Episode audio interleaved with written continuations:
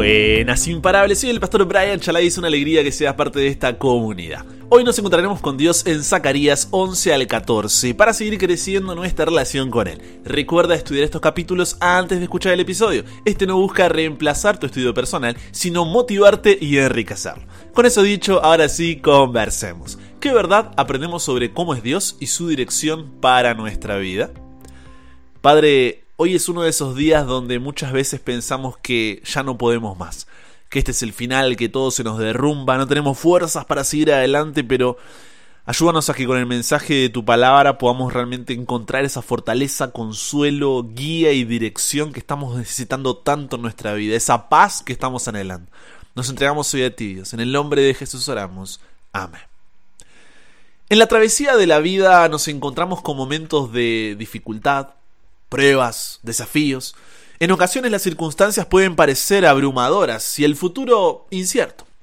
En esos momentos de incertidumbre es natural buscar respuestas y ahí es donde el libro del profeta Zacarías nos ofrece una perspectiva valiosa y una guía para nuestra propia jornada. Pero comencemos con un poco de contexto.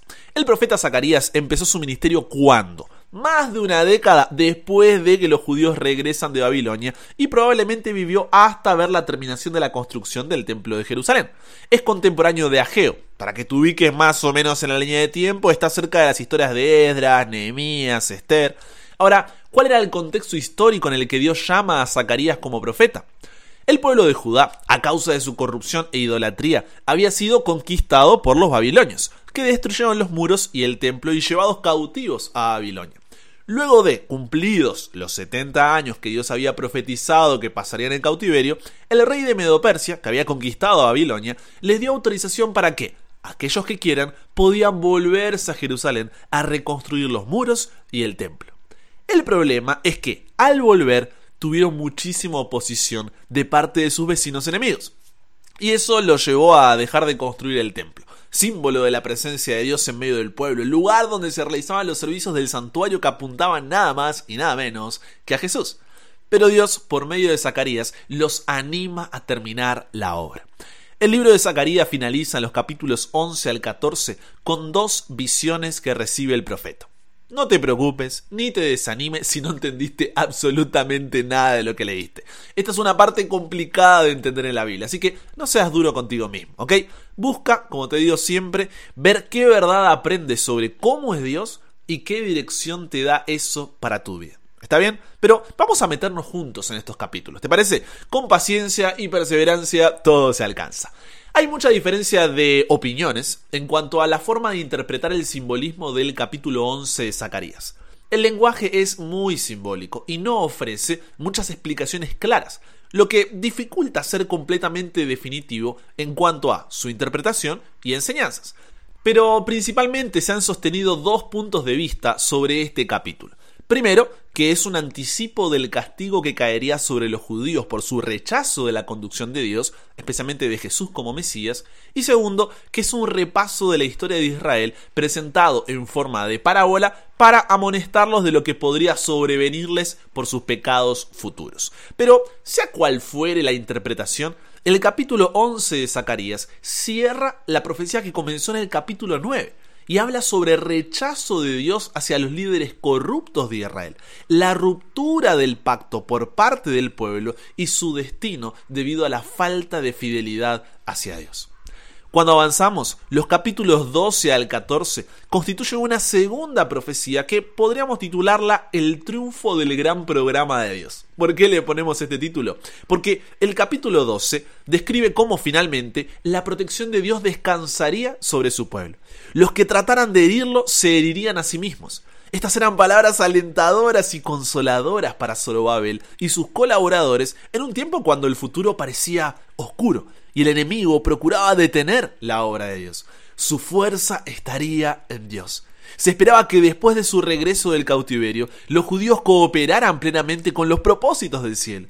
Una nación que se apoya en Dios es invencible. Dios destruiría a todos sus enemigos. Sería una realidad única. El versículo que se resalta aquí es Zacarías capítulo 12 versículo 10 que dice, y derramaré sobre la casa de David y sobre los moradores de Jerusalén espíritu de gracia y de oración, y mirarán a mí, a quien traspasaron, y llorarán como se llora por hijo unigénito, afligiéndose por él como quien se aflige por el primogénito. ¿De qué está hablando aquí exactamente? Aquí Dentro del discurso de la protección de Dios encontramos una predicción acerca del derramamiento de un espíritu de gracia y de oración. ¿A qué hace referencia? Esta es una expresión que ha sido entendida de dos formas principalmente. La primera forma es que el profeta predice que habrá un gran despertar espiritual. Esto sucederá cuando las personas entiendan mejor lo grave que es el pecado y busquen fervientemente la justicia de Cristo. Al observar a Jesús crucificado y darse cuenta de que cumple todos los símbolos del Antiguo Testamento, el pueblo comprenderá de una manera más profunda el maravilloso amor de Dios al dar a su Hijo. Como resultado, sentirán un profundo pesar por sus errores pasados y buscarán corregir sus defectos de carácter. Este dolor lo habría experimentado la nación si hubiera estado preparada para recibir al Mesías, pero no lo estuvo. Zacarías presenta aquí el futuro de Israel como pudo haber sido. El propósito de Dios era que toda la tierra estuviera preparada para la primera venida de Jesús. Imagínate cuán diferente habría sido la historia de la nación judía y de Jerusalén si el pueblo hubiera aceptado a Jesús. Si hubiese venido una nación preparada para recibirle, si él hubiera muerto, cuán profundo habría sido el dolor de ellos. La intensidad de su dolor habría sido mayor al comprender que sus pecados le habían ocasionado la muerte. Y la segunda forma en la cual es comprendido este versículo de Zacarías no es necesariamente contraria a la otra, es que estas palabras encontrarán todavía otro cumplimiento. En Mateo 24:30 parece que hay una referencia a Zacarías 12:10, cuando dice, entonces lamentarán todas las tribus de la tierra y verán al Hijo del Hombre viniendo sobre las nubes del cielo con poder y gran gloria. Y también en Apocalipsis 1.7 dice, he aquí que vienen con las nubes y todo ojo le verá, y los que le traspasaron y todos los linajes de la tierra harán lamentación por él. La palabra que se traduce lamentación en Apocalipsis 1.7 es la misma que se traduce lamentarán en Mateo 24.30 y es la que se usa en la versión griega del Antiguo Testamento en Zacarías 12.10. El lamento que aquí se presenta describe el caso de los que rechazaron a Jesús en su primera venida. Cuando lo vean con toda su gloria en su segunda venida, comprenderán completamente toda la importancia de lo que hicieron. Hablando de ese día, sin importar cuál sea la forma en que entendamos ese texto, el capítulo 13 de Zacarías dice que el tamaño de la salvación sería más claro que nunca. Aquel día la tierra sería purificada de ídolos y falsos profetas. Zacarías anticipa las condiciones que habrían existido y los acontecimientos que habrían ocurrido si Judá hubiera cooperado con los planes y propósitos del cielo.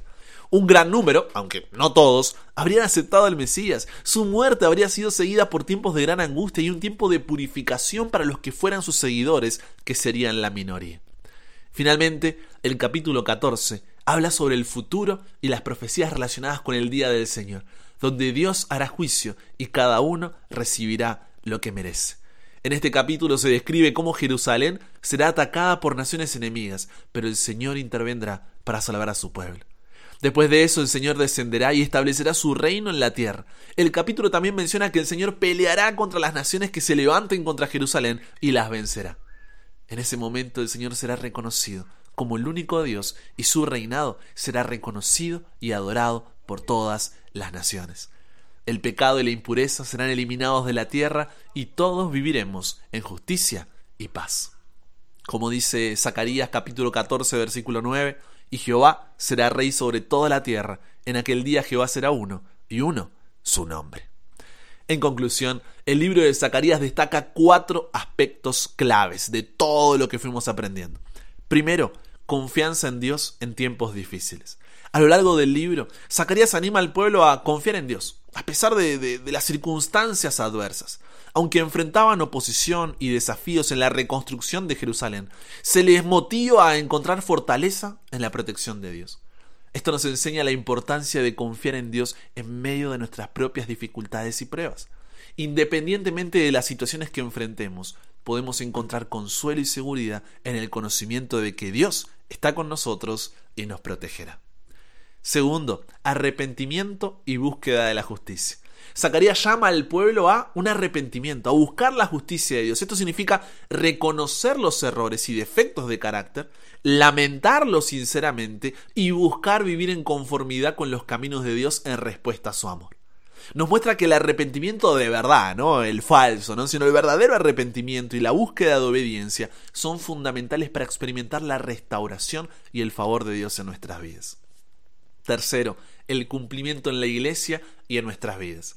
Aunque muchas de las profecías específicas para el pueblo de Judá no se cumplieron debido a su rechazo a Dios, el mensaje de Zacarías tiene relevancia para nosotros hoy. Podemos encontrar cumplimiento en la iglesia como comunidad de creyentes y en nuestras vidas individuales al confiar en Dios y seguir sus caminos. Zacarías nos invita a ser parte de ese remanente, de esa minoría que confía en Dios, que es contracultural y se compromete con Él, incluso en medio de un mundo hostil y desafiante como el que vivimos. Finalmente, en cuarto lugar, la promesa de un futuro reino de justicia y paz. Zacarías presenta la visión de un futuro en el que Dios establecerá su reino, gobernado en justicia y paz. Esto nos recuerda que, a pesar de todo lo que está pasando, todas las dificultades e injusticias que podemos experimentar en el presente, hay una esperanza segura en el plan de Dios. Te lo repito, hay una esperanza segura en el plan de Dios. Nos anima a mirar más allá de las circunstancias actuales y a aferrarnos, sostenernos a la promesa de un futuro glorioso en el que Dios eliminará todo mal y establecerá su reinado eterno. En última instancia, el mensaje de Zacarías nos desafía a confiar en Dios, buscar su justicia y vivir en anticipación de su reino venidero. Nos invita a encontrar fortaleza y consuelo en Dios, a arrepentirnos de nuestros errores y a vivir en obediencia a su voluntad. Al hacerlo, podemos experimentar la paz, la protección y las bendiciones de Dios en nuestra vida cotidiana, mientras esperamos con esperanza el cumplimiento final de su plan de salvación. Conversamos con Dios sobre esto. Padre, gracias porque en esos momentos donde no damos más, donde queremos bajar los brazos estamos desanimados, tú nos recuerdas que todo va a estar bien. Que tal vez en el presente parezca que, que, no hay salida, que no hay escapatoria, que no hay respuesta, pero cuando miramos a ti, todavía podemos seguir confiando. Ayúdanos a no perder esa esperanza, a poder contarte exactamente cómo nos sentimos, llorar delante tuyo si es necesario, pero no soltarnos de ti. Aferrarnos a ti porque en ti encontramos fortaleza y consuelo para poder seguir adelante un día más y un día a la vez. Pero Dios, que esa esperanza pueda ser la que nos ayude a ver la vida con otra perspectiva. No se va a solucionar todo mágicamente, pero podemos confiar en que tú estás con nosotros y atraviesas esta dificultad y adversidad que estamos enfrentando y nos ayudas a poder seguir adelante tomados de tu mano. Nos entregamos hoy a ti, Dios. Cámbianos, renuévanos, transfórmanos, somos tuyos. En el nombre de Jesús oramos. Amén. Y con eso llegamos al final. Comparte con otros lo que aprendiste hoy. Súmate a la comunidad en WhatsApp totalmente gratis si todavía no lo has hecho para recibir una notificación en tu celular cada mañana. Escuchar los episodios sin conexión, tener material extra, hacer tus preguntas, acceder a contenido exclusivo y te espero en el siguiente para que nunca pares de aprender y nunca pares de crecer. ¿Por qué? Porque hasta el cielo no paramos.